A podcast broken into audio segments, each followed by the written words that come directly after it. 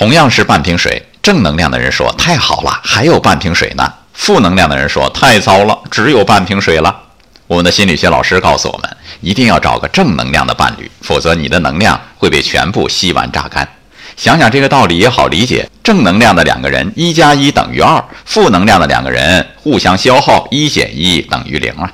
不仅如此，一个正能量的人也会激发另一个人的正能量，一加一大于二；负能量的人呢，也会激发另一个人负面的情绪，一减一小于零啊。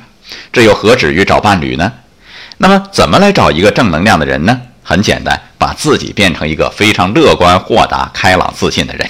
根据吸引力法则，你是什么样的人，就会吸引什么样的人过来。当你发现身边正能量的朋友越来越多，那不是世界在向你微笑，而是你的改变正影响了这个世界。还是那句话，你对了，世界就对了。